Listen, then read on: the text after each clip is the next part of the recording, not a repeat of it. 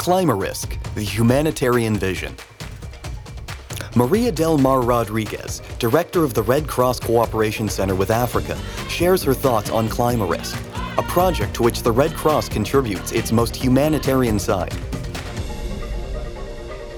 This project began five years ago, and despite being mainly a technological project, we at the Red Cross thought that we could offer a more humanitarian approach that involves strengthening the capacities of our societies in Cape Verde, Mauritania, and Senegal.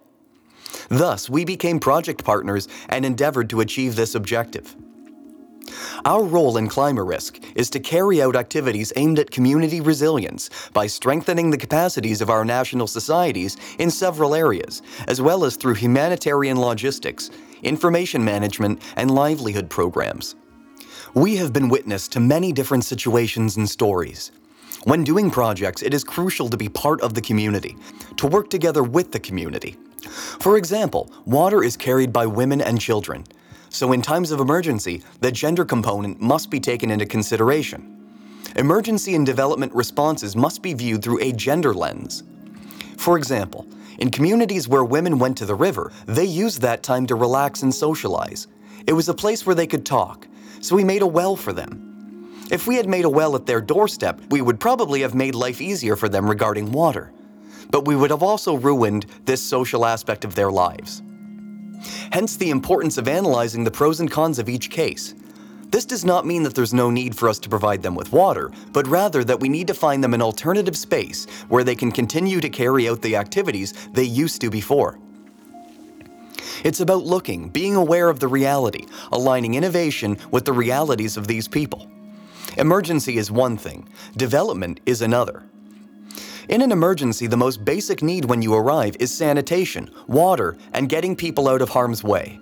But at the same time, you need to keep in mind that it's not just about going there, getting the job done, and then leaving.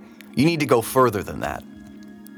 If you arrive and provide water, refrigeration, and energy to a community where people are used to hooking up to a network or well, and have never paid for these goods because they have never had access to them before, and you provide running water to their homes, they will likely not understand it and be reluctant and be reluctant to accept the fact that they now have to pay for something that they did not have to pay for before.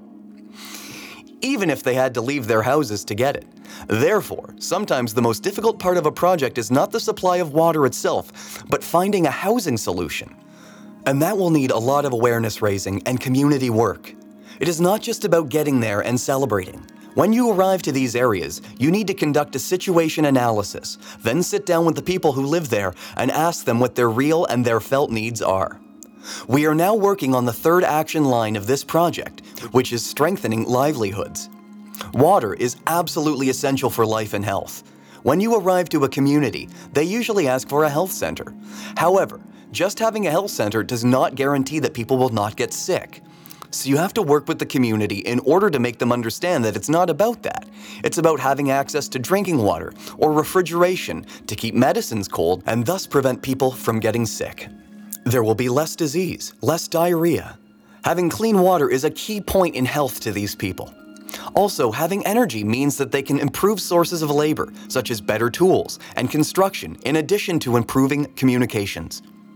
A cooling system is essential for all vaccination campaigns.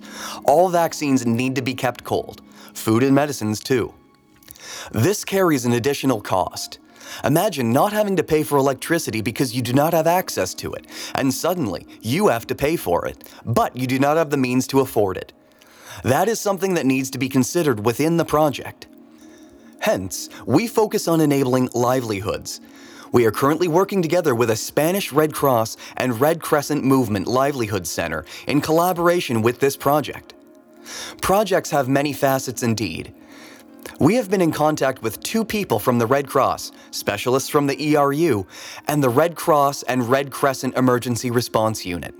They have been advising us on emergency needs for this project. But this project is not intended only for emergency situations. It can also be extrapolated to other situations. It goes far beyond that. It is about making people and individuals responsible and accountable for their own development. That is our ultimate goal to help communities become sustainable. I remember one case when constructions were being carried out in Southeast Asia and the women were not asked where they usually cook. As a result, we had many problems with fires, smoke, etc. We have all made mistakes from time to time, and from them we have learned that the most important thing is to not work for the people in the communities, but to work with the people in each community. And that is the bottom line. We need to be aware of their weaknesses, but also of their skills, which are many. Climarisk. Technological strategies and solutions for climate change, adaptation and risk prevention, and management in the wider neighboring countries.